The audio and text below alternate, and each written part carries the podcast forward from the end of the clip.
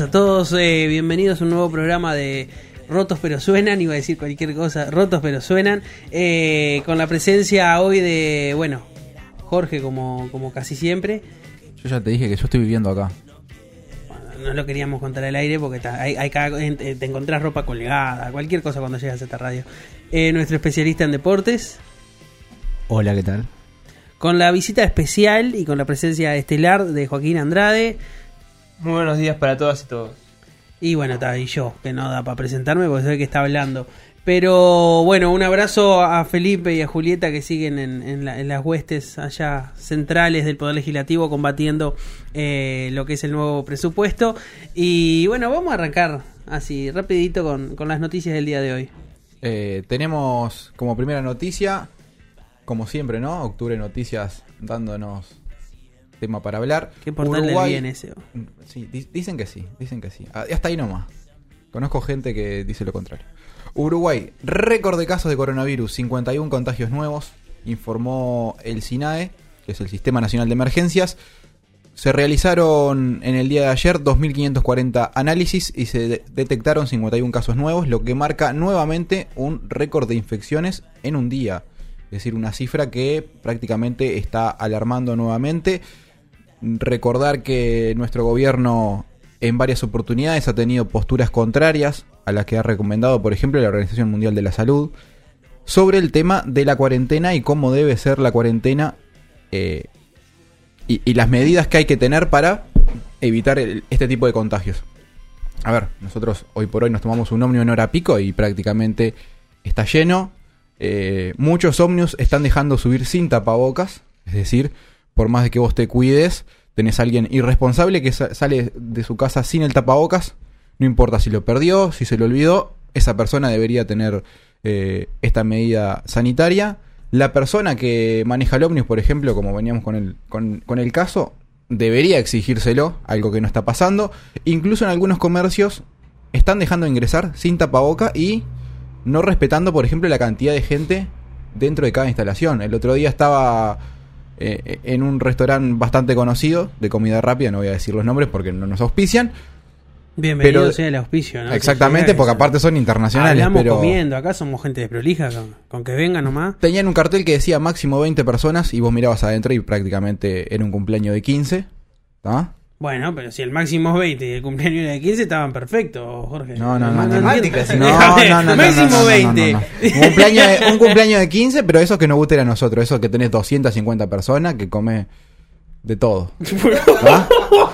bueno, volvamos al camino porque nos fuimos al carajo. Eh, eh, cabe aclarar que 17 de esos casos pertenecen a un brote en una residencial eh, de la capital y que el trazo epidemiológico de la mayoría de los casos está realizado, por lo que eh, esos tweets provocadores de, gente que no conoce lo que son las 8 horas. Eh, diciendo que la marcha podría tener algún tipo de incidencia eh, son absolutamente falsos y son producto de, lo que saben hacer, que es incitar a, a la violencia y atacar lo que son las movilizaciones populares. En todo caso, sí se puede hablar de, cierta incidencia de lo que fue la rural, porque luego de este evento, donde vinieron miles de personas a, a la capital a, a trabajar en, en este evento, sí se volvió a reproducir eh, determinados brotes en departamentos donde no existía ninguno y a pesar del ocultamiento de gobierno sí se puede eh, deducir con facilidad que la llegada, por ejemplo, del departamento de Durazno del coronavirus responde a, a este tipo de actividad. Pero sobre el coronavirus tenemos para hablar algo al nive- a nivel internacional porque la situación está compleja. Eh, es, es- es increíble que estemos hablando de esto, pero ya, ya volvió el calor a Europa, ¿no? Porque esto empezó en enero en China, eh, en, en- bueno, en pleno invierno. En no enero, en enero oficialmente en enero. Eh, oficialmente, eh, oficialmente la pandemia empieza Somos en enero en chino, China, pero yo soy pro yo. eh, en, en pleno invierno eh, europeo y ahora está volviendo el frío a Europa por lo que se prevé una segunda oleada y no solo se prevé sino que ya se está viviendo. Eh, Francia volvió a, a tener que declarar toque de queda por, por, por los miles de, de contagios y la situación parece que va a estar bastante difícil sobre todo por un tema incluso hasta político porque mientras Rusia registra la segunda vacuna ya sobre, para el coronavirus, Tercera leí ayer que La ya tercera está, viene ya- en camino. Ya está en camino Sí. y ya prácticamente está La aval- tercera está dilatando, pero la segunda ya llora. Eh, está registrada y está en servicio, pero por un tema geopolítico, obviamente muchos países se niegan a, a- a consumir esto. Bueno, incluso Uruguay ya reservó 750.000 dosis de una vacuna que todavía no existe a la OMS, pero no, no se la jugó y no compró de las que, de las que sirven. Qué contradictorio ser sería ruso. que los franceses usaran la vacuna de Cambridge, ¿no? Eh, de la de Cambridge la van a tener que cancelar un poquito porque tanto la de Cambridge como la de Johnson Johnson generó algunos problemas en los estudios y tuvo que ser pausado. Pero bueno, vamos a ahondar un poco más en la, en la situación del coronavirus en la sección de deportes porque en el deporte internacional ha tenido una enorme incidencia, eh, bueno, esta pandemia. Déjame tirarte un dato sobre Francia. Eh, lo que decías vos, ¿no? Hoy por hoy la capacidad nacional, es decir, de toda Francia en camas, es de 5.000. Ellos ya llevan en, por, la primera oleada 33.000 muertos, ¿no? Y 790.000 contagios. A su vez, vos tenés que... Hay una multa que puso el, el gobierno, ¿no? 135 euros, que serían más o menos unos 158 dólares. Y el toque de queda va a ir entre las 9 de la noche y las 6 de la mañana. ¿tá? Obviamente que salvo por motivos de salud o profesionales, si vos salís de tu casa, vas a tener esa multa. En Argentina se intentó hacer algo parecido y acuérdense la gente que falsificaba los permisos para salir y vos los encontrabas y decían, voy al supermercado y de repente terminaba una fiesta electrónica, ¿no? Y así le fue. Hay que ver cómo, cómo resulta esto. Y quiero ver las voces que tanto criticaban, por ejemplo, la cuarentena obligatoria en Argentina, que critiquen este tipo de, de accionar también en Francia, porque prácticamente es lo mismo, ¿no?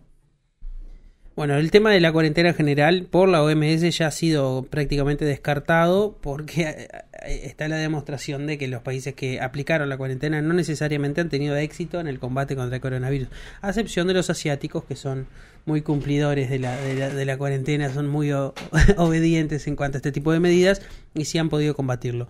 Pero ta, volviendo a la realidad nacional, salieron los Manini Ríos a, hablar del temita que surgió, bueno, temita, del temón que surgió hace un par de días con la aparición de carteles que mm, afirmaban el retorno de la juventud uruguaya de pie, un grupo neonazi organizado en los principios de la década del 70 dedicado a combatir eh, la música estridente, eh, la drogadicción y, y el comunismo, que para ellos era básicamente lo mismo.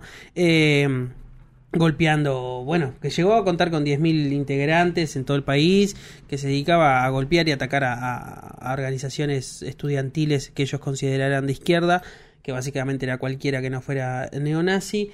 Pero Hugo Manini Ríos, hermano del senador eh, e hijo del fundador del, bueno, nieto del fundador del semanario La Mañana y que ahora dirige, salió a afirmar que esto no, no era el retorno de la JUP. Él dijo, esto, nadie puede creer que esto sea el retorno de la JUP.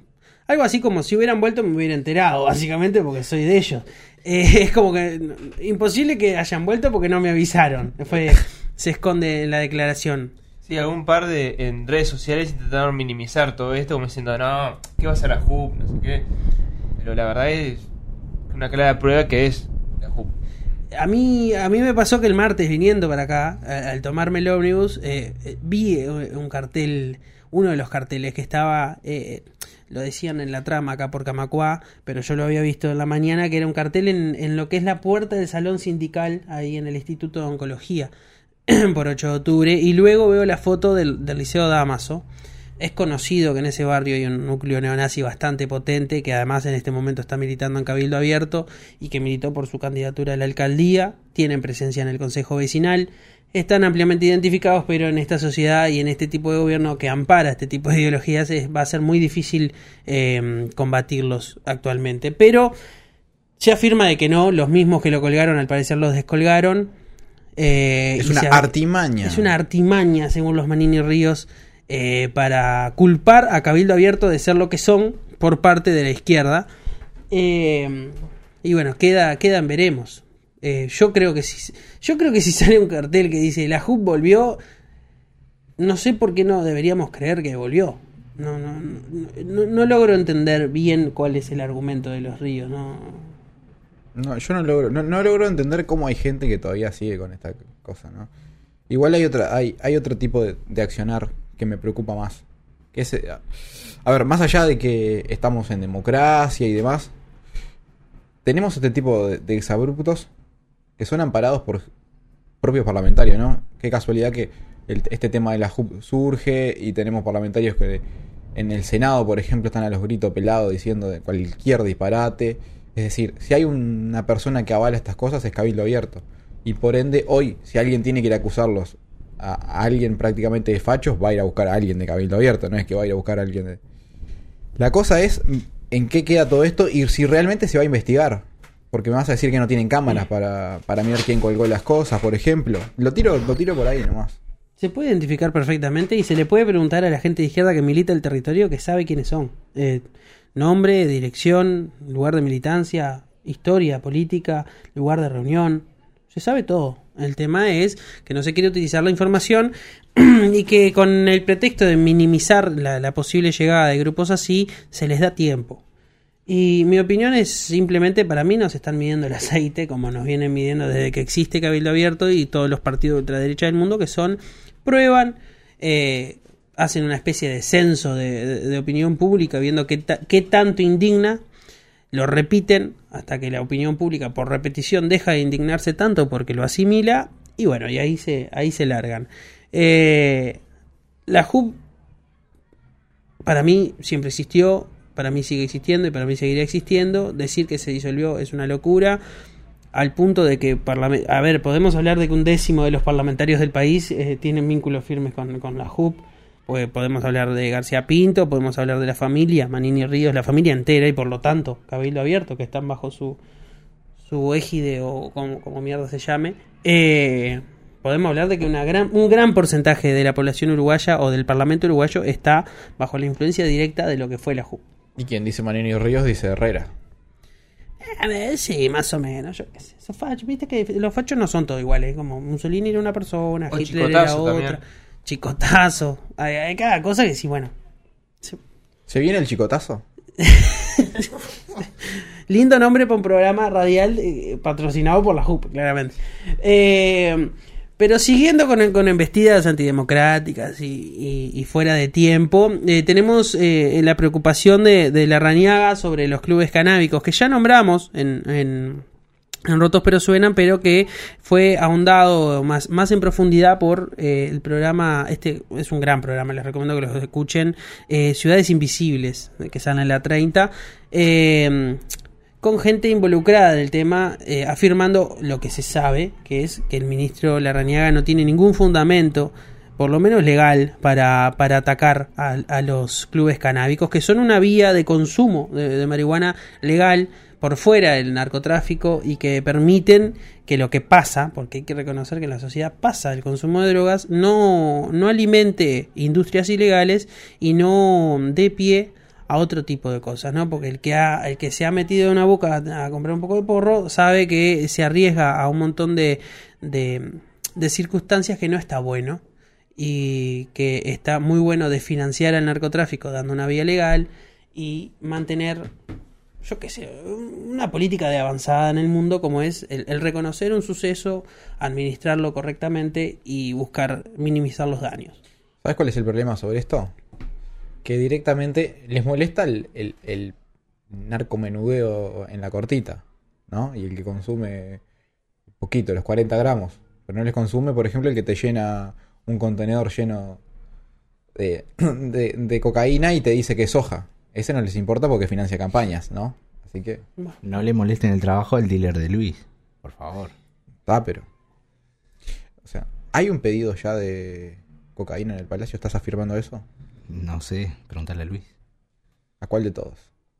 Hay No digamos a cuál de Igual, todos le pido por favor y además no Igual- trabaja en el palacio Luis, así que eh, vamos, vamos, vamos a No mantenernos trabaja ni. Eh, bueno, no, y menos en el palacio. Antes vamos a que- mantenernos por los carriles legales, por Antes favor. que sigamos, te voy a corregir. No es la red de la 30. Es la red Yo de la no radio. dije la red de la 30, dije ciudades invisibles que salen en CX30. La radio cooperativa.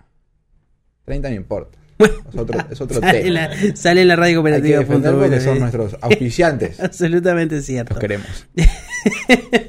bueno, pero está. eh, y la verdad que el ítem o, o la categoría de noticias embestidas de derecha contra eh, derechos conquistados eh, va comiendo minutos en, en el programa, lamentablemente. Pero quiero hacer un parate porque me parece que hablando también en, en este marco hay una noticia importante, indignante y, y- que no podemos evitar comunicar que es una nueva muerte de una persona en situación de calle por una agresión. eh, una persona, no, no voy a decir el nombre, de 38 años, eh, al parecer eh, participó de una discusión en la mañana y fue agredido a, pedradas en, en la cara y murió. Se confirmó su muerte inmediatamente, los vecinos llamaron al 911 y este concurrió, pero constató el- el- el fallecimiento en el lugar. Recordemos que no es el primer caso, recordemos que son, son asesinatos que se vienen eh, generando. Bueno, eh, está el caso este de que prendieron fuego en Ciudad Vieja, ¿no? una Sí. persona en situación de calle que fue a- Está atroz, recuperando. ¿no? Que ya que se está recuperando y que precisa una mano. Sí. Que cuando tengamos los datos de cómo dar una mano los vamos a difundir en el programa. Pero eh, la muerte de este hombre de 38 años fue en Cuareim y César Díaz, en, en La Guada.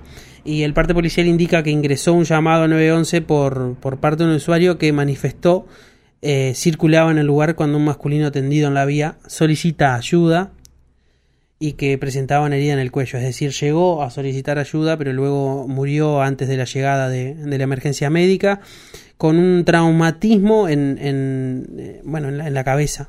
Eh, la, verdad, bueno, una noticia de mierda, que- no gustan dar, pero, pero que son noticias y que hay que darlas porque hay que ser conscientes de que la sociedad está cambiando para mal y que cual- la difusión de estos hechos apunta a, tratar de evitarlos en el futuro o a concientizar de que nos estamos yendo de carajo y hay que frenar de alguna manera.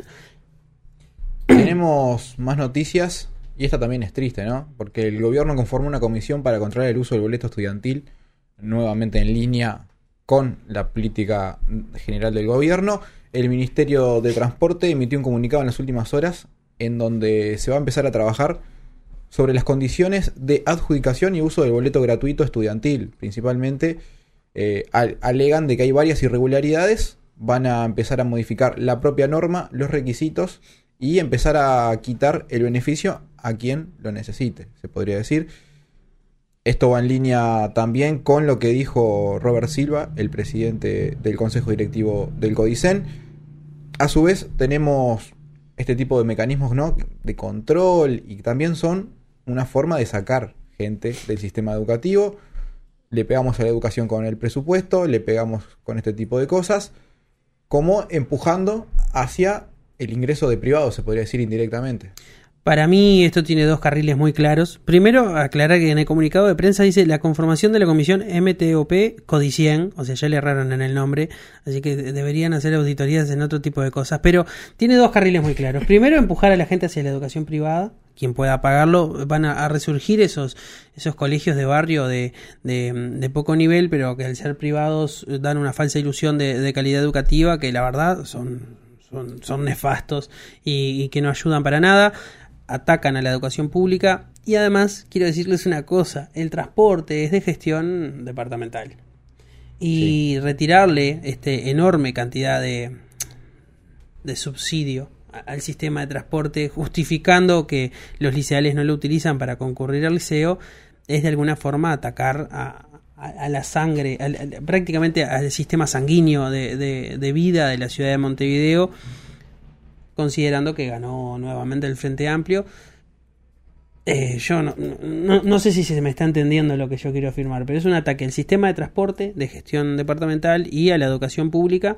Y además una muestra de miopía, ¿no? Porque eh, creer que la vida liceal pasa solamente por concurrir al centro liceal es, es no entender un, un sorete, ¿no? Porque desde el día uno eh, vivís con la maqueta para allá, la maqueta para acá, eh, realizás deporte, eh, realizás visitas, tenés que ir a la biblioteca de tu barrio a, buscar el material de estudio, tenés que concurrir a la casa de los compañeros, tenés vida social, tenés, tenés que participar, tenés que ser un miembro activo de, la sociedad y eso requiere traslado y es evidente que los 50 boletos al mes no se usan solamente para concurrir al centro educativo. Eh, es una locura, es una imbecilidad, es una hija de putés de- del gobierno que va contra un logro histórico, pero que se viene acumulando y ya hay una caravana de, de este tipo de ataques que, lo, que a mí me hacen surgir una pregunta y me gustaría que me, intentaran contestarme si es que pueden. eh, es, eh, bueno, hasta, ¿hasta qué punto la sociedad está aceptando o, va a aceptar este tipo de ataques y, y, y cuándo, cuándo vaticinan que va a haber algún tipo de movilización en defensa de estos? Porque en los gobiernos de izquierda no llegar al 6 significaban movilizaciones masivas de centenares de miles de personas y ahora que incluso se está atacando el boleto estudiantil, algo por muchas generaciones ya dado por obvio. Murió eh, gente en busca del boleto Murió estudiantil. gente eh, por, por, por esta lucha, eh, no, no, no parece tener grandes repercusiones. ¿Pero es aceptación o es resignación? O sea, como diciendo, bueno, es lo que hay, valor. Este, además, estas medidas son coherentes con sus propios intereses. O sea, atacan al, al más vulnerable. Bueno, y, y, y cuándo el más vulnerable va a salir a la calle? Porque en algún momento hay que decir basta, ¿no? No, no, no, no, no estoy incitando, bueno, estoy incitando a la protesta, me hago cargo. Eh, es, es una locura, ¿no? Estamos, estamos sufriendo eh, el temblequeo de, de cosas que dábamos por obvias, de derechos adquiridos eh, tan básicos, porque son tan básicos como el poder subsidiar el, el la, vida estudiantil de la persona para convertirla en un... A ver, si pensamos en términos exclusivamente capitalistas, ¿no? Si nos volvemos unos energúmenos y solamente pensamos en términos económicos, eh, el subsidio al boleto lo que busca es generar eh, trabajadores. trabajadores con una capacidad mínima de discernimiento y con una formación básica para formar parte del circuito productivo del país. ¿Ah? Sí. Porque después, cuando vos haces mierda la educación pública, como empresa tenés que andar gastando plata en formar a esos trabajadores de tus propias arcas eh, para, para que puedan realizar las tareas para lo que los necesitas. O sea, incluso en los términos de Pero lo formás como querés. Y en la educación pública, ¿no lo formás como querés? O sea que lo que vos decís es que el componente... Bueno, sí, sí, me, me, me, me parece una de las grandes claves. Me, me respondió, ¿vieron que, que, hay que hacerse preguntas? Y, y, Sí, sí, tal cual. ¿Qué piensan de, por ejemplo, el avance con este tipo de políticas frente a que sigan surgiendo liceos como el jubilar? Que es una de las propuestas que hacía el gobierno en su momento. Va en línea. Y bueno, sí, ahí va. Lo, se responde exactamente como lo dijo Fede. Lo educan como quieren, ¿no? Una gran incidencia de la iglesia y con una, una gestión privada. Y bueno. Tenemos, y tenemos una, una, pequeña entrevista sobre este tema, ¿no? Que la hizo Julieta en el Parlamento sobre el tema de presupuesto.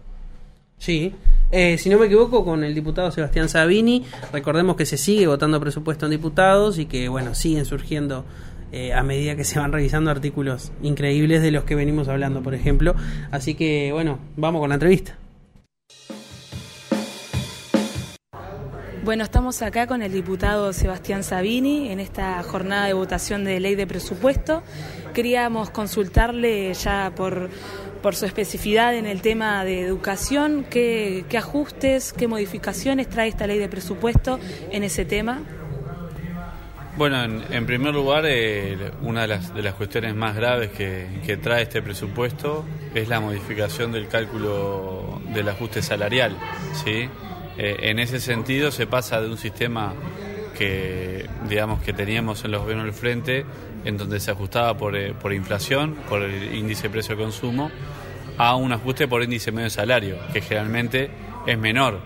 Por lo tanto, lo primero que vemos es que una buena parte de todo el recorte que se está dando en, materia presupuestal, eh, por lo menos la mitad, tiene que ver con los salarios de los trabajadores públicos y en particular con los salarios de los trabajadores de la educación, ya que eh, representan algo así como uno cada cuatro de los funcionarios del Estado.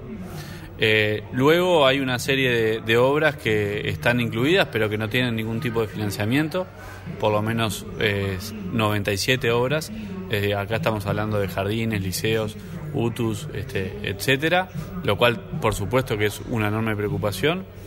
Eh, en relación a la Universidad de la República, el rector manifestó la preocupación por la continuidad de carreras en el interior, por la erradicación de lo que son los, los eh, docentes eh, investigadores jóvenes también y por la continuidad en cuanto a las becas educativas, eh, dado un- una reducción que hay en el, en el monto destinado a ese fin y a su vez eh, cómo juega con otro artículo que imposibilita a la Universidad de la República a realizar transferencias entre los diferentes rubros. Es decir, si a la universidad no se le permite transferir esos rubros, desde por ejemplo el rubro de inversiones o el rubro cero al rubro de las becas, eh, esas becas que hoy se otorgan y además, digamos, en un contexto de pandemia, bueno, mm, evidentemente que van a dejar de, otorgarse, ¿no? Y siguiendo con esta línea de la política de Estado en cuestiones de educación, veníamos de la ley de urgente consideración que hacía varias modificaciones en lo que tiene que ver en el organigrama de- del sistema educativo.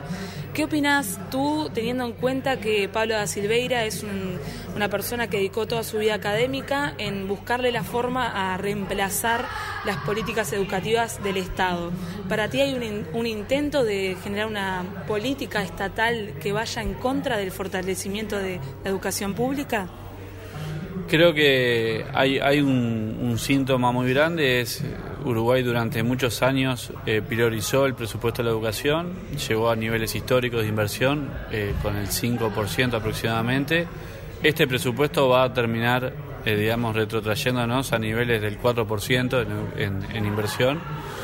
Y mm, uno ve claramente, por ejemplo, el- cómo se plantea la concreción de algunos objetivos, por ejemplo, con eh, la ampliación de las escuelas de tiempo completo a través de eh, acuerdos con ONGs. ¿sí?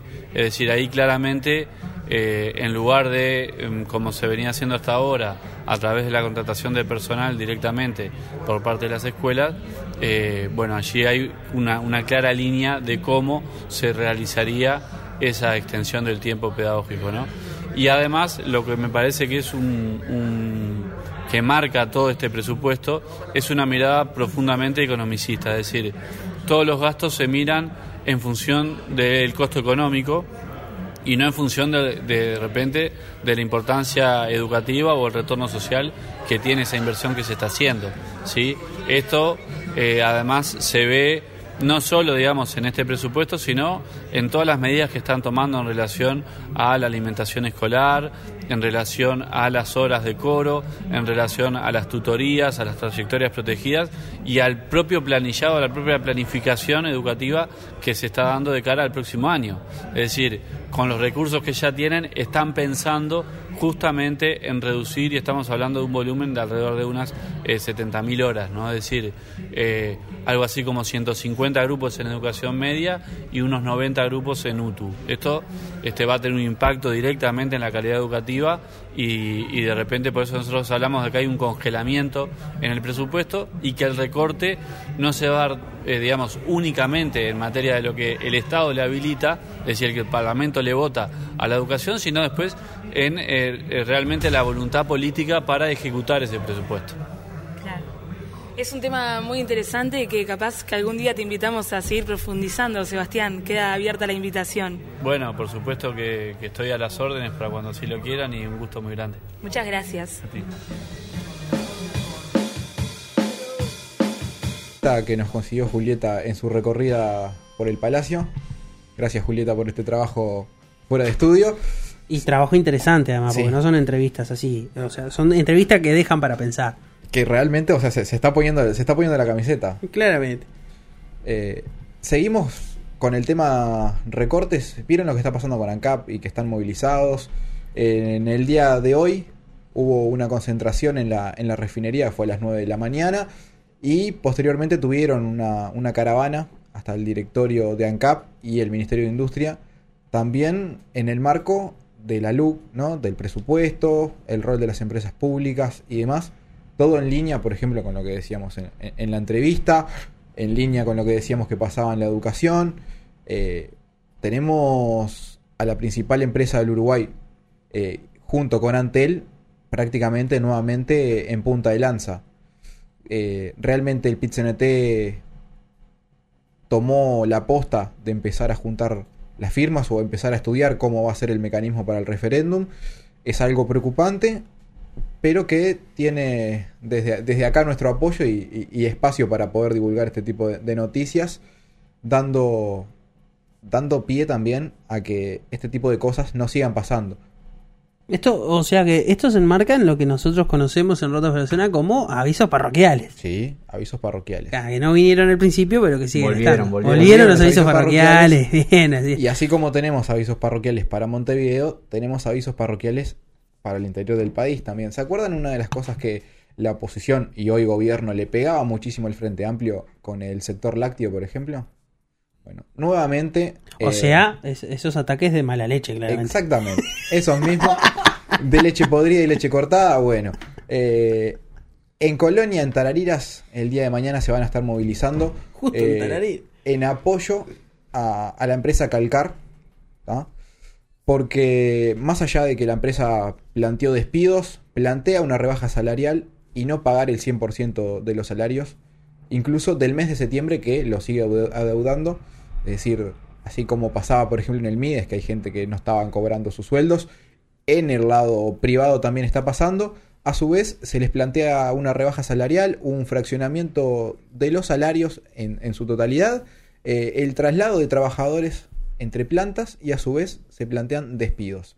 Eh, por parte del Poder Ejecutivo no se ha hecho ningún tipo de, comunicado ni nada, es decir, prácticamente se están lavando las manos porque no le interesa este tipo de industria. Y nuevamente el, sector privado está tratando de avasallar todo lo que pueda a lo que sea la, la organización sindical. Por eso es que el día de mañana se van a estar movilizando, como decíamos, eh, y a su vez van a estar realizando un paro por turnos. Todos los sindicatos de la industria láctea, no solamente de Calcar, sino que es, en apoyo a los integrantes de este sindicato. Y van a estar eh, convocando para el próximo jueves 29 a una asamblea nacional de trabajadores, eh, donde van a realizar una, una caravana y una marcha posterior. Es decir, tanto lo que le criticaron al Frente Amplio en su momento por no saberlo solucionar, al Poder Ejecutivo actual le está pasando lo mismo. La única diferencia, ¿saben cuál es? Está haciendo oído sordo directamente. Y tengo otra cosa, ya que volvieron los Te, avisos te voy a hacer un pedido especial, te voy a hacer un pedido especial porque, porque es in- in- indignante, ¿no? O sea, o uno lo deja mala leche todo este tipo de noticias. Eh, tráeme algo un poco más entretenido porque estamos a, estamos a nada de deprimirnos. Así como te traje las eh, los avisos parroquiales que tanto pedían, volvieron las noticias bizarras. Y tengo fin, dos, tengo dos. fin. ¿Y ¿Cuál volvieron quieren- recargadas? ¿Dos? Volvieron- tenemos dos, volvieron recargadas. Eh, ¿Cuál quieren primero? ¿La que se fue al espacio o la que se fue en el submarino? ¿Para arriba o para abajo? Espacio. Para arriba o para espacio. abajo. Espacio. Espacio, por primera vez en la historia de la humanidad enviaron al espacio, sé, un perro, un mono, Un una perro. persona. No. Más un- respeto con Laika, te pido por favor. Como un perro. Eh, bueno, es- si ser- Dolly, ¿no? si- no, si seremos avanzados que mandamos un, un nugget al espacio. Lo, que- el nugget, lo que se come. Eso mismo. ¿La, la pata de pollo esa? Mandamos un nugget al espacio. Ah, no, pero, pero hay una, hay una, hay, hay una pregunta que es importante. O sea, ¿congelada o hecha? Por ser el Día Internacional del Nugget y celebrarse 50 aniversario de una cadena británica de supermercados, eh, lanzaron un, lo lanzaron congelado encima. con el fin de hacer publicidad. Y mirá si lo lograron, ¿no? Que unos boludos en Uruguay están pasando esta noticia en, en. Ahora, el- hay una falta de visión importante. Porque imagínate que alguien se encuentra la nugget esa. ¿Cómo mierda la cocina? O sea, ten- tendrían que haberlo mandado pronta, como cuando se mandó aquel disco de música para escuchar, todo. No, no importa. A los que sí cocinaron es a los marineros de un submarino nuclear. También británicos. ¿Qué, qué están haciendo? ¿Dónde está la reina todo esto? ¿No está poniendo orden? La reina debe estar con una cuarentena que para encontrarla, ¿sabes qué? Eh, marineros de un submarino nuclear contraen coronavirus. ¿Saben dónde? ¿Dónde? ¿Dónde? Por visitar una casa de striptease. Ah, Al menos 35 tripulantes del submarino nuclear HMS Vigilant dieron positivo por coronavirus luego de que rompieron las restricciones y visitaran una base naval en Estados Unidos. Eh, a su vez, se desbordó toda, se desbordó, se desbordó toda la situación y se le fue de madres todo. Eh, dentro de las personas que tienen COVID está el propio médico y cuarta parte de la tripulación, es decir, es algo importante, ¿no? Es que ha- hay un problema básico, ¿no? Que, que obviamente al ser un submarino, eh, el aire se recicla porque el submarino permanece sumergido durante grandes lapsos de tiempo y eh, estando el virus en el aire, eh, prácticamente es, es inminente el contagio de toda la tripulación. Pasó hace bueno, iba a decir poco, pero el tiempo está tan relativo que ya pasó hace bastante. Eh, eh, pasó en un portaaviones norteamericano que, bueno, que el capitán tuvo que, pedir auxilio y difundir la situación porque estábamos hablando de, o sea, la población de un portaaviones es en miles de personas. eh, tuvo que pedir auxilio y tuvo que difundirlo a la prensa y fue destituido por eso, pero logró que el, el, portaaviones atracara y pudiera atender a esta gente. Hay un video muy famoso de él despidiéndose de la tripulación vitoriado, pero ta, se metió con la seguridad nacional y le, le metieron en el orto. Esta vez son británicos, pero ¿dónde fue? Esto fue, o a, ver, el submarino en sí, la tripulación es británica, pero fue nuevamente en Estados Unidos donde directamente, eh, bueno, empezando desde el propio presidente, ¿no? No, le importa un carajo a la gente y el coronavirus. Eh, ¿Saben cuál fue la excusa de que te- eh, para que el submarino llegara a las costas de esta base norteamericana? El que tenían que reparar un misil balístico. Ah, y terminaron ellos, a los misilazos, adentro de los O bares sea, y los clubes. Precisaban mantenimiento para el misil y por eh, eso se fueron a un club de striptease. Exactamente. Muy bien. Eh, pero ta, no sé qué, no sé qué, viste que, viste que el nivel de las, de las noticias bizarras es como medio. No, hoy, hoy, nos costó, hoy nos costó mantenernos en el asfalto durante un buen rato. Venimos pero- derrapando hace rato. no, me acuerdo cuándo fue. eh, ¿Qué La- fue la- que dijo? La fiesta de 15. No, la fiesta de 15 que no. Así como venimos derrapando, vamos a tirar ya, vamos a pasarle la pelota al Fede porque el que derrapó ayer fue Nacional. No, no, pero antes, antes vamos a ir a, a, a un temita musical. Vamos a hacer una pausa musical. Vamos a dejar que nuestro ay, especialista ay, se prepare como corresponde. Eh, hoy no es la abuela de nadie, pero es un lindo tema, así Quiero que. aclarar de que no fuimos consultados y es sorpresa, se podría decir, el tema musical, así que Bueno, viniendo de vos. después de la abuela de Colón, Jorge, no, hay, mucho más. No hay submarino nuclear que resista. Ah, eh, claramente. Bueno, vamos con el tema.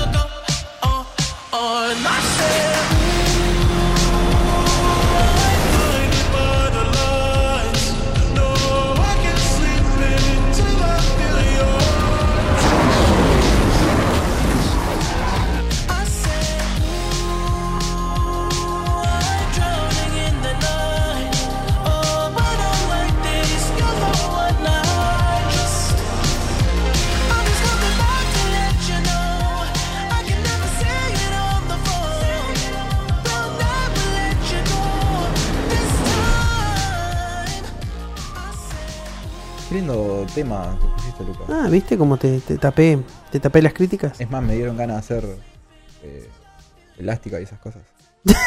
Sí, es muy videoclip de gimnasia de O los hacer 80. un TikTok.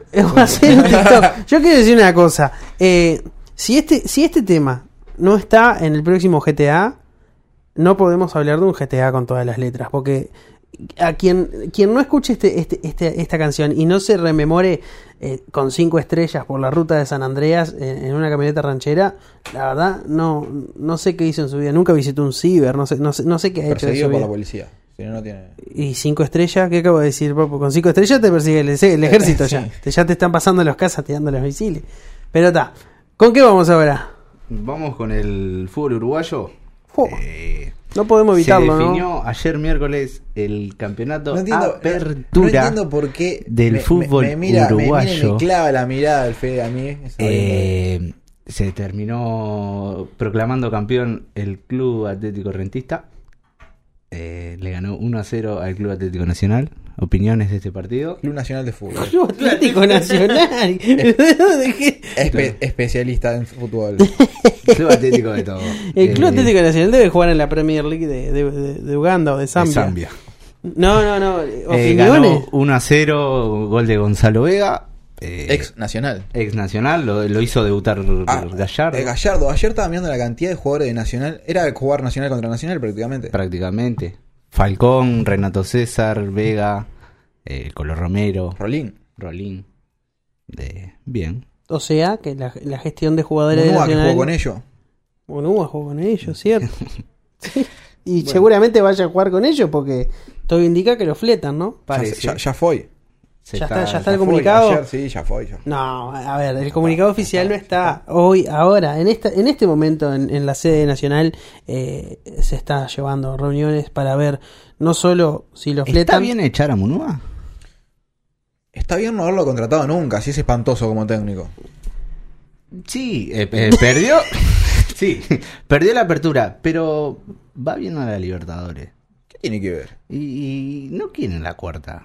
Va a quedar afuera, en la, va- queda afuera en la fase que Pero viene. y lo mismo Como hicieron con Domínguez. uruguayo. ¿Por qué echan a los técnicos que acá salió segundo en la apertura? O sea que está bien.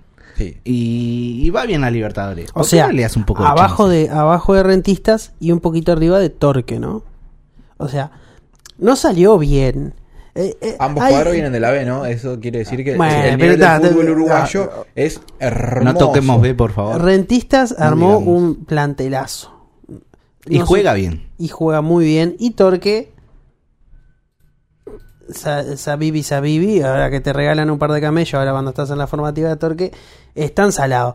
El tema es, ¿qué pasa cuando vos sos técnico un grande? Porque vos tenés dos varas para medir en, en- en un grande, que es, primero, el cómo te va, y en la segunda es cómo te va en relación al otro grande, ¿no? Que para mí eso determinó la salida de Forlán, además de que Peñarol tiene un, un complejo de bipolaridad como club importante que un día se despierta con la pata izquierda y echa un técnico que viene primero. Pero más allá de eso, Nacional no puede decir que le fue bien porque le fue mejor que Peñarol, porque a Peñarol le ha ido tan mal en estas últimas épocas que cualquiera le va mejor que Peñarol. O sea, e- es, difícil de ver. Pero no, estoy hablando de comparar con Peñarol. Está- están clasificados a, la, a octavos de final en Libertadores. Perdieron en la apertura. Pero lo, lo pelearon y están en los mismos puntos que Rentista. O sea que el uruguayo no está perdido. Viene el intermedio. El, el intermedio ahora con esta derrota tiene en el mismo grupo a Nacional, Peñarol, Danubio, Defensor. Los cuatro. Danubio, o sea, No te olvides de... Está, está, Boston River, Deportivo Maldonado, otros cuadros, pero es un grupo potente y, y yo qué sé, Nacional, para mi opinión, no te no debería echar a Munúa y darle un poco más de chance. Yo coincido. Yo soy de. A ver, yo no tengo nada que ver con la industria del fútbol, pero yo considero que cuando se, cuando se genera un plantel y cuando se pone un técnico, para mí ese técnico tiene que dirigir apertura, intermedio y clausura. Y después hacerse el balance. Porque el campeonato uruguayo es el campeonato uruguayo. Los torneos cortos son torneos cortos y los torneos internacionales son torneos internacionales. Yo creo que el proceso se puede evaluar cuando termina. A no ser que vengas muy mal, tipo Danubio. Pero si vos venís más o menos potable con posibilidades, yo, te- yo creo que hay que respetar el proceso. Es un torneo corto el intermedio porque son siete fechas. Pero si vos te pones a pensar eh, con la final son ocho partidos, es prácticamente medio campeonato. No, está apertura, intermedio y Ah, no, no, clausura. digo en base dividiendo, es, es la mitad de la apertura de clausura prácticamente el intermedio. Entonces es un quinto del fútbol, el intermedio. Pero igual, ¿te define, no te define un cupo? Sí, el campeón de bala sudamericana. Tenés. Ah, pero el objetivo es el campeonato uruguayo, no el torneo intermedio o, o un Pero en el, cupo. en el anual, que es que lo los- que eh, eh, van bien, o sea, Eso mismo. Yo- igual acá hay otra cosa. Es presión para Nacional y Peñarol. Pero para un cuadro chico llegar a una Sudamericana o, o llegar a la Libertadores es plata. Y con plata vos pagas sueldo. Yo quiero desmitificar eso. Mirá que los cuadros grandes deben sueldo. Sí, Así que vos podés decir que para los cuadros chicos Ah, plata, pero- sí, yo pero- entiendo, pero pero- mirá que los cuadros grandes hay- eh, pasan meses sin pagarle a los jugadores. Sí, y los jugadores son trabajadores. Y vos podés ser el club más grande que quieras, pero si vos hace cuatro meses no le pagas el sueldo a tu defensa, el tipo no le va a poner gana en los corners. Eso no sí, es no una ley de vida. no me podés comparar un sueldo de, de 5 mil dólares con un sueldo de 30 mil pesos. Porque ayer la diferencia en plata, en jugadores de cada, de cada cuadro, por ejemplo. ¿Y en la vos qué final, preferís? ¿Que yo te deba 5 mil dólares por mes hace seis meses o que yo te pague 30 mil pesos todos los meses? Y acá yo te digo, por ejemplo, con que vos me pagues un mes 5 mil dólares, son 5 meses que no le puede pagar al otro. No, y Ahí no, diferencia. no, no, ya me hiciste calentar. Y ahí voy a citar a, a mi senador favorito, Daniel Olesca. Porque esto tiene mucho que ver. Supongamos que a vos te contratan por seis meses. Antes de nada, Olesker, ¿no se escucha? Obvio que no se escucha. ¿Cómo no nos va a escuchar? Saludos, Nos escucha Daniel. todo el país, así que calculo que los senadores deben estar. Bueno, excepto la JUP. Pero vamos, vamos a desmitificar esto. A mí me contratan. Me, eh, perdón que esto nos metamos tanto en deporte, pero estamos hablando de deporte en definitiva. A mí me contratan seis meses Nacional o Peñarol, para que no crean que esto es partidario. Eh, y me dicen, "Ah, vas a cobrar 5 mil dólares por mes. Perfecto, está, bien. Pero yo los cobro al final de los seis meses. ¿De qué comí los seis meses hasta que me pagan? De nada. O sea, ¿de qué me sirve tener un salario tan elevado si no lo cobro? Prefiero, prefiero que me digan, wow, mirá, tenemos 30 mil pesos, pero te los pagamos todos los meses eh, y, y no tenés que hacer la fila en el cajero el, el- quinto día hábil. Eh, me- o sea, es relativo el tema de- del dinero. Si, si vos decís, "Ah, estoy en Nacional, pero no estoy Sí, cobrando no. la plata. Bueno, imagínate si fueras un cuadro chico y vas a cobrar menos. Que te deban los Oh, cinco estamos meses. hablando de cuadros que, que a- a- incluso juegan por, por legalería o, o ni siquiera perciben salarios mínimos, pero pero también hay que desmitificar un poco eso. Pero, eh, O sea, los clubes que pagan eh, bien, que, que sostienen sus cuentas financieramente correctas, eh, está muy involucrado el éxito deportivo, porque el jugador de fútbol, más allá de la pasión que le ponemos, o- o- es un trabajador, punto. Y trabajador que no cobra su salario no, no puede rendir al máximo. Entonces, me parece que va en línea también con lo que dice, no, echar a Munúa, no. Me parece que si el proyecto deportivo es serio, hay que darles tiempos. Hay que pagarle, hay que pagarle a los jugadores cuando tienen que pagarle, hay que mantener un técnico hasta que un proceso se cierre y yo creo que ahí se empiezan a ver los resultados. Ah, hay procesos y procesos. No vas a comparar el proceso de Ferguson, ¿no? Que ganó todo. Pero 25 años en el Manchester United. Bueno, ¿cuántos, cuántos títulos ganó Ferguson? No sé, 20, 20, no sé. Ah, ¿Cuántos títulos ganó Tavares? Es lo mismo. No, Lo estamos comparando cosas Lo del proceso distintas. va y no va. Pero el Manchester United compite en Inglaterra, eh, eh, Tavares compite en el mundo, o sea, estamos estamos equivocados, para mí estamos equivocándole eh, eh, el punto, pero está, volviendo a lo de Monúa, yo defiendo que no, de- no se lo debería haber separado del cargo, desde mi desconocimiento de- del tema. Pero vos, ¿qué opinás? De que no, que hay que dejar el proyecto y que al, al final de la temporada ver. Porque na- los grandes siempre eh, pasó con Forlán en esta misma temporada. Un poco, un par de resultados mal y ya te cortan. Y, pero y- Es más, yo creo que hasta con Forlán fueron peor que con Munua. Sí, porque le armaron un equipo Le con jugadores de Europa le carísimos. rompieron las pelotas para que fuera eh, el director técnico, ¿no? Y después lo cocinaron. sí. Y ta, pero Forlán ya Peñarol iba mal en la Libertadores, si bien tiene chances, no está clasificado todavía, en el- la apertura iba mal, está. Ponele que se puede entender, ponele. Pero Munúa, yo qué sé, todavía tiene chance de, de todo. Nacional siempre tiene chance. Pero... Eh, Seamos realistas, ¿está para ganar una Libertadores Nacional? No pudo con Rentita ya, creo que se los tiro a eso. Por si no vieron el partido. Sí, pero está en la Libertadores y está clasificado hace dos fechas. De la fecha 4 ya estaba clasificado. Ah, no. Cuando vos pones 11 jugadores A lo en una voy. cancha contra 11, Eso mismo, no pudiste Los con- dos no- equipos tienen no pudiste con un cuadro que viene de la B.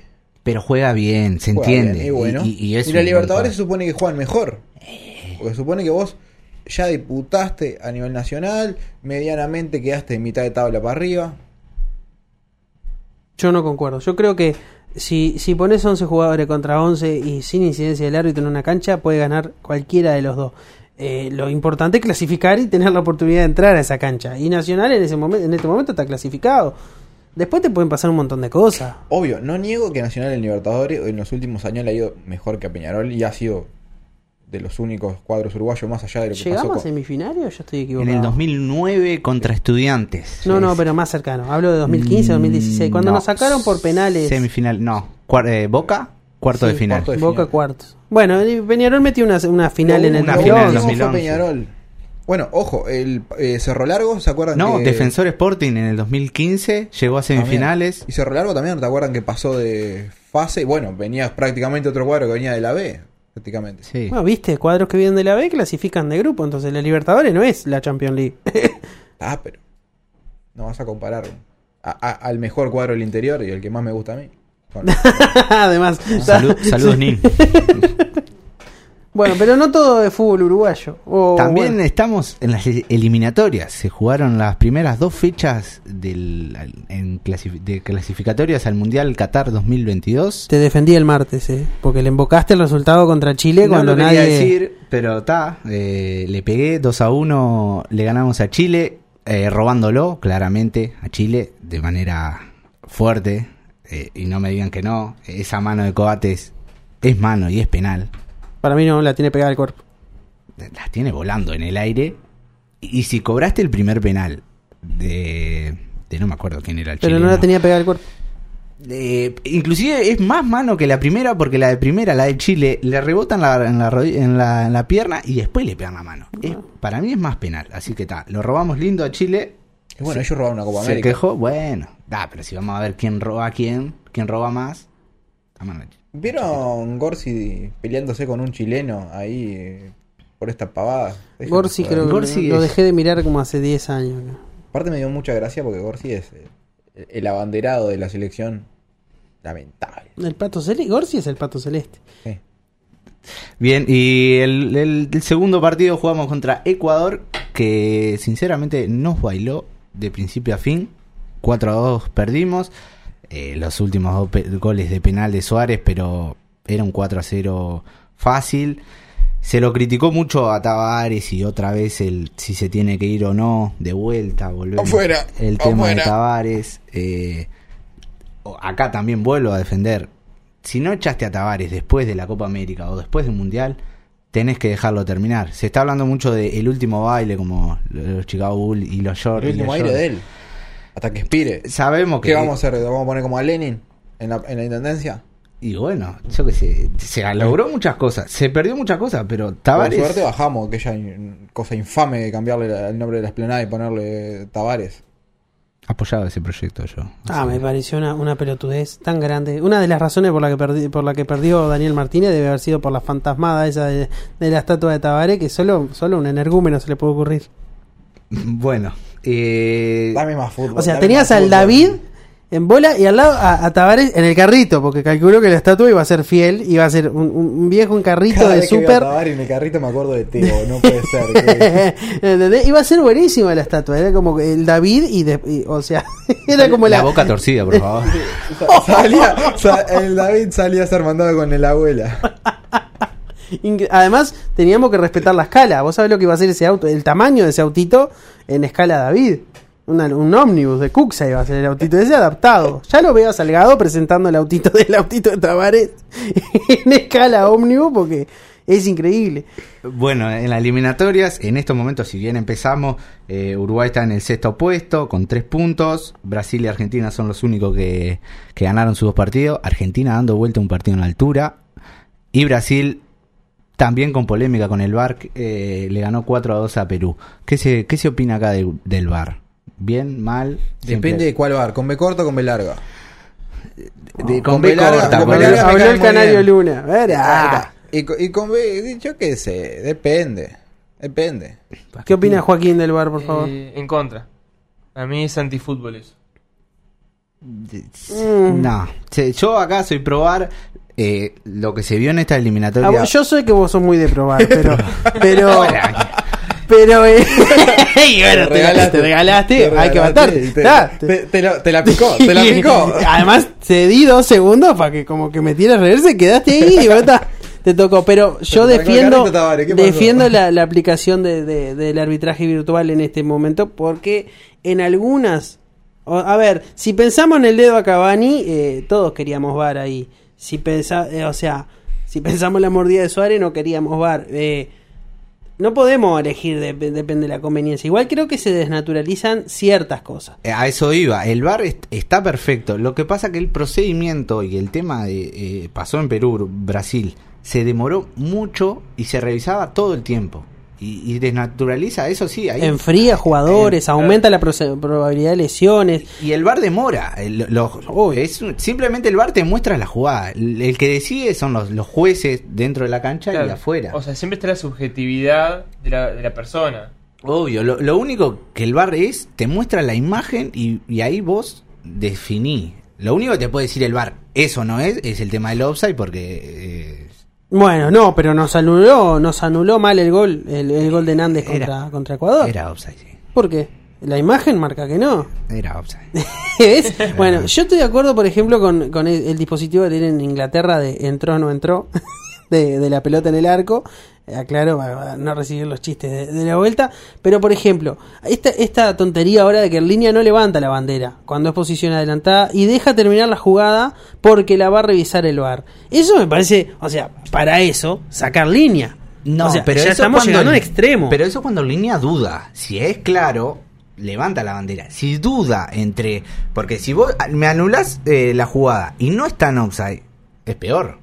Entonces, déjame terminar la jugada y después, rápidamente, me decís, eh, no, no es gol porque estaba en offside. Y ya está.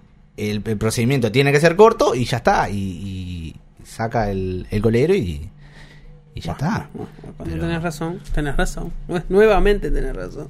Sigamos con el deporte porque no, no todo es fútbol en la vida tampoco, ¿no? No, eh, tenemos el, el tenis. El, se jugó la final de Roland Garros. Eh, Termina por acá el programa, ¿no? No, no, no.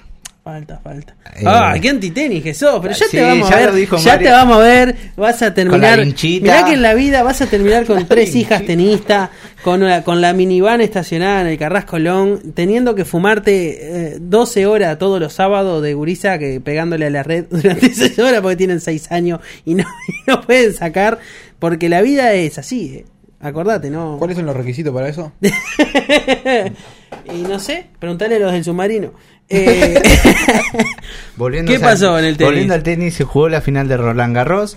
Por la rama femenina ganó una polaca. Iga Swiatek o algo así. Swiatek. Es Viatek. Le ganó a, a, a Kenin, la estadounidense, en dos sets. eh, polaca de 16 19 años, sin perder un set. Y se consagra campeón por primera vez. Y en la rama masculina, para variar, ganó Rafael Nadal dándole un paseo a Novak Djokovic en tres sets. eh, y se consagra campeón en 13 de las 16 participaciones que tiene. En tres sets, porque Roland Garros va, al va a 5 obligatoriamente. Pero en muchos otros torneos lo habría liquidado en el segundo porque creo que le ganó 6-0, 6-2. 6-0, 6-3.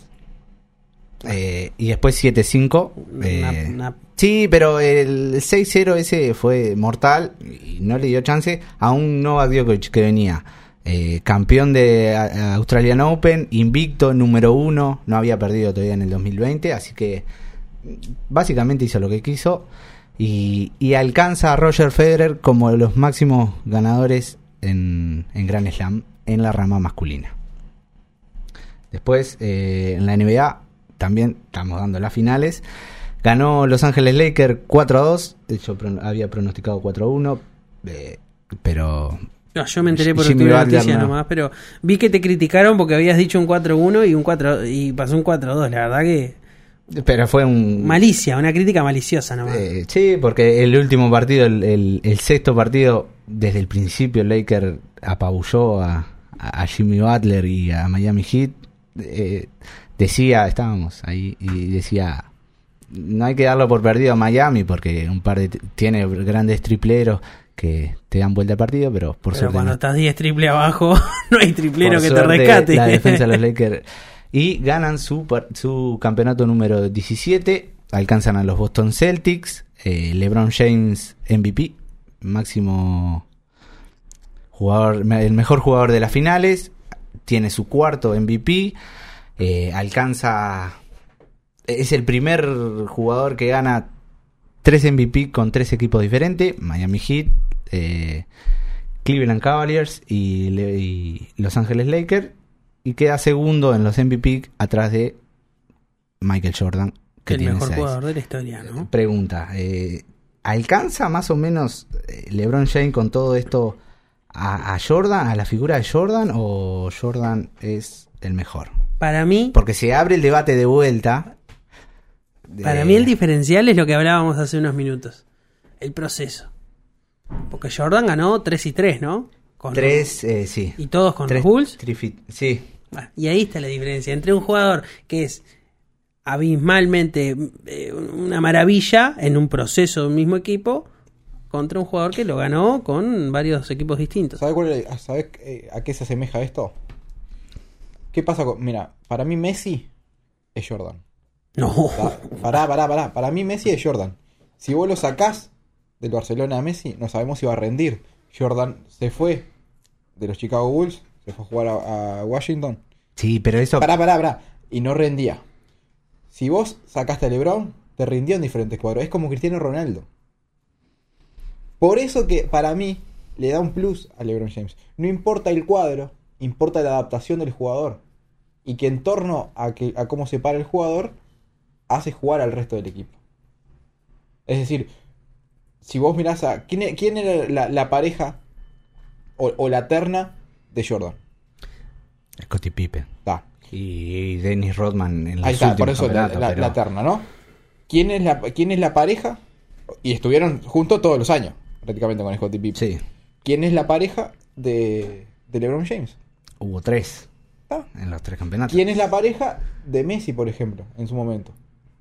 Bueno, ¿Ah? no tenemos ni idea. Suárez, seguro Suárez. En el fútbol y en la vida real. Iniesta, Iniesta y Xavi. ¿entendés? Un Iniesta y ¿Ah? Iniesta, sí. Si vos le pones a Cristiano Ronaldo, te pasa exactamente lo mismo que con LeBron James. No, para mí hay una diferencia, una pequeña diferencia, porque entiendo y, y comparto mucho el enfoque, pero Cristiano Ronaldo tiene los mismos títulos que Messi. LeBron James no tiene los mismos que Jordan. Estamos hablando Mira. de seis anillos. Bueno, eh, Jordan ganó el 91, 92, 93. Después del tercero, cuando fallece el padre, se va al béisbol, 94 y 95, vuelve a mitad de temporada de la 95. Esa fue la estupidez más grande que hizo.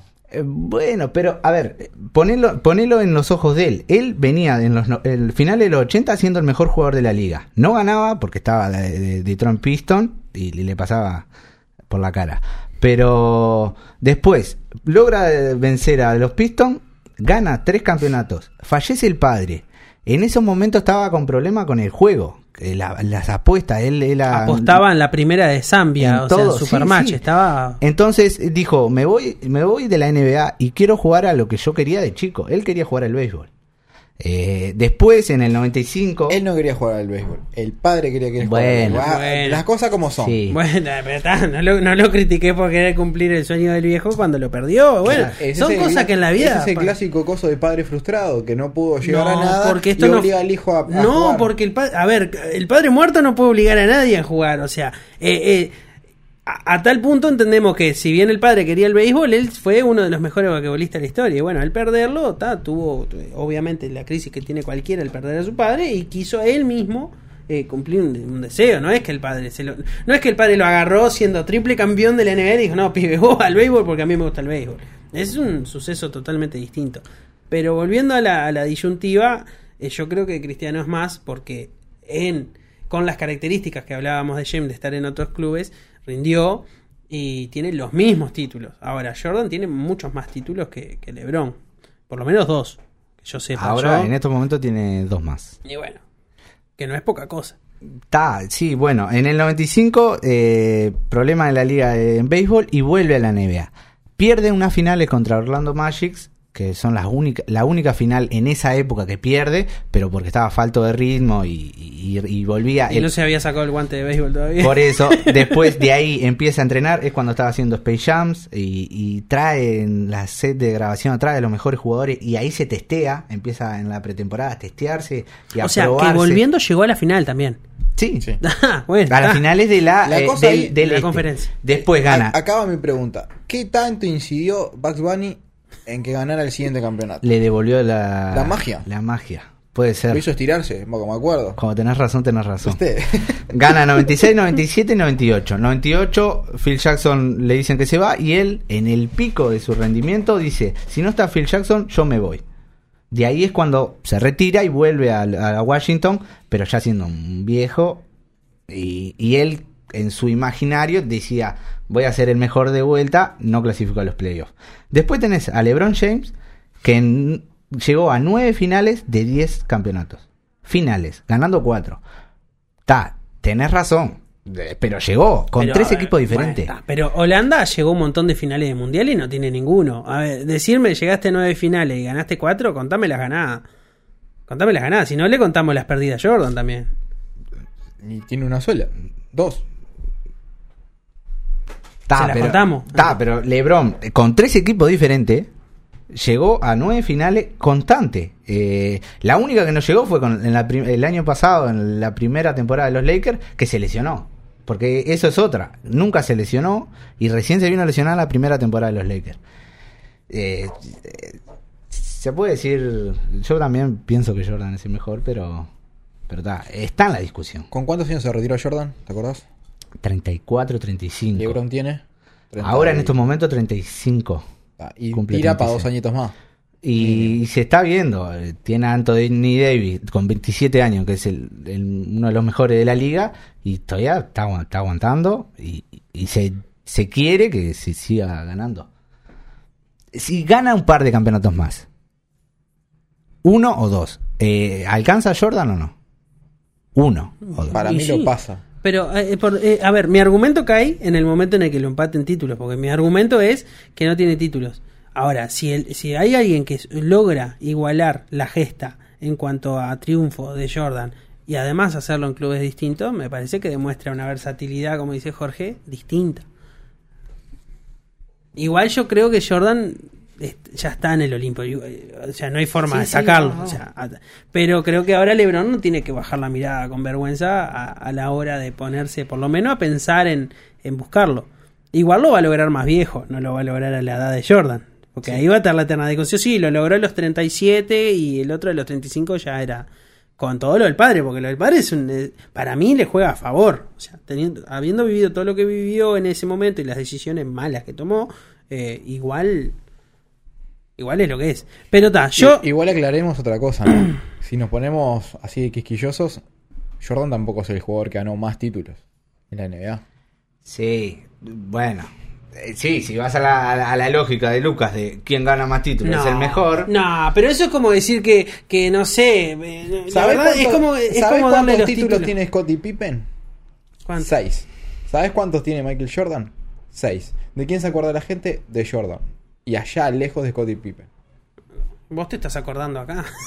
Así que tan, tan, tan desmemoriado no estábamos. Yo qué sé. Eso te digo. Está, creo que sí. Está bien. Mira, el, el jugador de la NBA que ganó más títulos es Bill Russell. que Lo ganó con los Boston Celtic. Ganó entre el 59 y el 66. Hay un ganó, asterisco ahí. Ganó todos los partidos, todos los campeonatos seguidos. Hay un asterisco ahí de que era en el inicio de la NBA y era cancha Bueno, de barro. es está, cuando pero vos es como decís, cuando es cuando vos decís Uruguay, es como Uruguay cuando ganó Peñarol allá. te dice, gané la primera Libertadores. Sí, ganaste la primera Libertadores, pero porque jugaban cuatro. Bueno, eso rinde por Uruguay en el Mundial del 30. Eh, por eso. ¿Ah? Eh, pero Y está, los 50 era al tampoco era gran principio. Y por eso Botón Celtic tiene tanto, porque está. Porque no, no había nadie. Voy a tener que ponerla en la mesa eh, de, de- de nuevo y pedir por favor que hablemos de ciclismo antes de irnos porque se nos está yendo largo el programa de hoy. Bueno, eh, se sigue corriendo el Il Giro d'Italia. Eh, sigue Almeida como, como líder. Eh, Kelderman, Vincenzo Nibali eh, están ahí, eh, pero nadie le saca el liderato. También tiene la, la maglia blanca, que es la de los jóvenes. Y todavía, si bien falta una semana más, eh, y el jueves que viene ya más o menos tendremos... ¿Falta va. una semana más? ¿No faltaría una semana más? Ajá, y acá viene lo importante, porque ante los positivos de coronavirus, eh, la gente empezó a revisar el reglamento de la UCI, la Unión Ciclista Internacional. Y al parecer, para poder declarar un campeón en el Giro de Italia, tienen que haberse corrido 15 etapas. El problema es que si los casos de coronavirus continúan aumentando, se estaría pensando en no correr la última semana. ¿tá? Cumplir las 15, declarar campeón y cancelar el Giro. Eso hace que por lo menos estas etapas se pongan más picantes porque la gente ahora, los ciclistas están especulando con tener que llegar con la maglia rosa a la etapa número 16. Pero al momento no hay nada oficial, pero se está manejando ante esta crisis que hablábamos, que yo dije en las noticias eh, no deportivas que íbamos a, tocar. Bueno, hubo positivos en, en el Giro de Italia, eh, varios miembros de equipo, dos equipos tuvieron que abandonar la competencia de forma completa pues, para cuidar a sus ciclistas y para cuidar a la organización. Y bueno, las especulaciones empezaron y se está viendo, se está viendo eso. Hoy, bueno, porque ahora que estamos grabando, bueno, en cinco minutos llegan eh, en la etapa 12, si no me equivoco. Eh, pero ya se está especulando con eso, ¿no? El reglamento de la UCI pide para el Giro de Italia 15 y para Francia pide 11. O sea que Francia eh, no lo manejó porque el Tour de Francia se corre o se corre, pero el Giro ahora con las complicaciones de- del frío europeo podría llegar a no correr la última semana. Cosa que para mí es una cagada, pero está. No disfrutar de la última semana del Giro, montaña, coso. ¿Aguanta, decís, Almeida el, el liderato? No, para mí no. Lo que pasa es que es un Giro tan desordenado que... Sí, lo, lo comentábamos la semana pasada. Ya se fue eh, Superman Geraint Thomas. López, Geraint Thomas de Ineos. Se fueron varios favoritos y está. Ahora con todo esto del coronavirus no se sabe, pero pero veremos cómo, cómo termina esto. Bueno, el líder, el, que, el líder ahora, ¿quién es, quién es que me dijiste? Almeida, Joao Almeida, portugués. Que- Pero Almeida fue por la escapada esa que se mandó. y aguantó, y aguantó, y tiene y viene aguantando bastante bien. Le saca como 40, minu- 40 segundos al, al segundo. Vincenzo Nibali, que es uno de los campeones de Italia, eh, está a un minuto, pero eso en una escapada de, de montaña se recorta como si nada. Así que está abierto el, el giro y, y veremos cómo. Y hablando del Giro, te tiro algo que tiene, ¿cuánto? Cinco minutos de publicado. Ganó Jonathan Narváez, la etapa 12 del equipo Ineos. Eh, así que, bueno, el Ineos perdió a su líder, pero tá, quiere, quiere, hacer, quiere hacer un poco de quilombo, quiere ganar etapas, quiere tener las fotos. Hay que, hay No que, falta, hay que no justificarle falta. a los patrocinadores, ¿no? Porque Sí. los patrocinadores lo que quieren es la foto del ciclista llegando con, con, la, con la malla encima. Pero está, bueno. Dejamos por acá hoy. Eh, agradecemos de nuevo a Felipe y a Julieta que están haciendo un trabajo excelente eh, en el Palacio trayéndonos todo sobre el presupuesto. Nos vemos el martes que viene, nos vemos, nos escuchamos, nosotros nos vemos, los demás nos escuchan el martes que viene en Rotos pero Suenan. Recuerden que salimos por la radio cooperativa, por Utopía del Sur, por Octubre de Noticias y por la plataforma de podcast que se les ocurra. Eh, y bueno, un abrazo. Y bueno, muchas gracias Joaquín por la participación No, de nada, gracias a ustedes por aceptarme. de hoy. ¿Cómo no te vamos a aceptar? Eh, eh, Esto eh, na- nació, nació eh, un poco también con Joaquín, porque esto es un proyecto que surge de, de- del intercambio en la radio cooperativa de, de los jóvenes. Pero bueno, nos vemos. ¿Algún Nos saludo? encontramos el martes. No, no tengo ningún saludo hoy. Hoy. Justo hoy no. No, no sé medio. Había una oyente que el otro día nos escribió por Instagram. Ah, bueno, mirá lo que decís, cierto. Nos escribió un oyente por- para opinar sobre el tema de religión. Y nos dijo, no, que, te- que tenía sus matices, que yo comparto los matices que tenía con, con las cosas hor- horribles que dijeron de la religión en este, en este Yo creo programa. que lo más grave es habernos catalogado como programa de Y, izquierda. y, y, y- y cerró el mensaje en Instagram de una forma tan maravillosa que decía, un saludo y son el único programa zurdo que escucho y la verdad fue un mimo al corazón.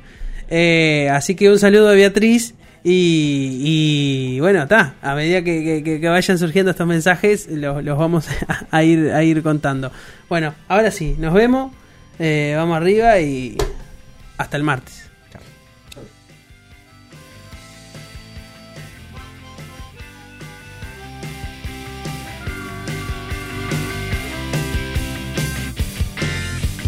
Mal, siempre hizo mal de las veces.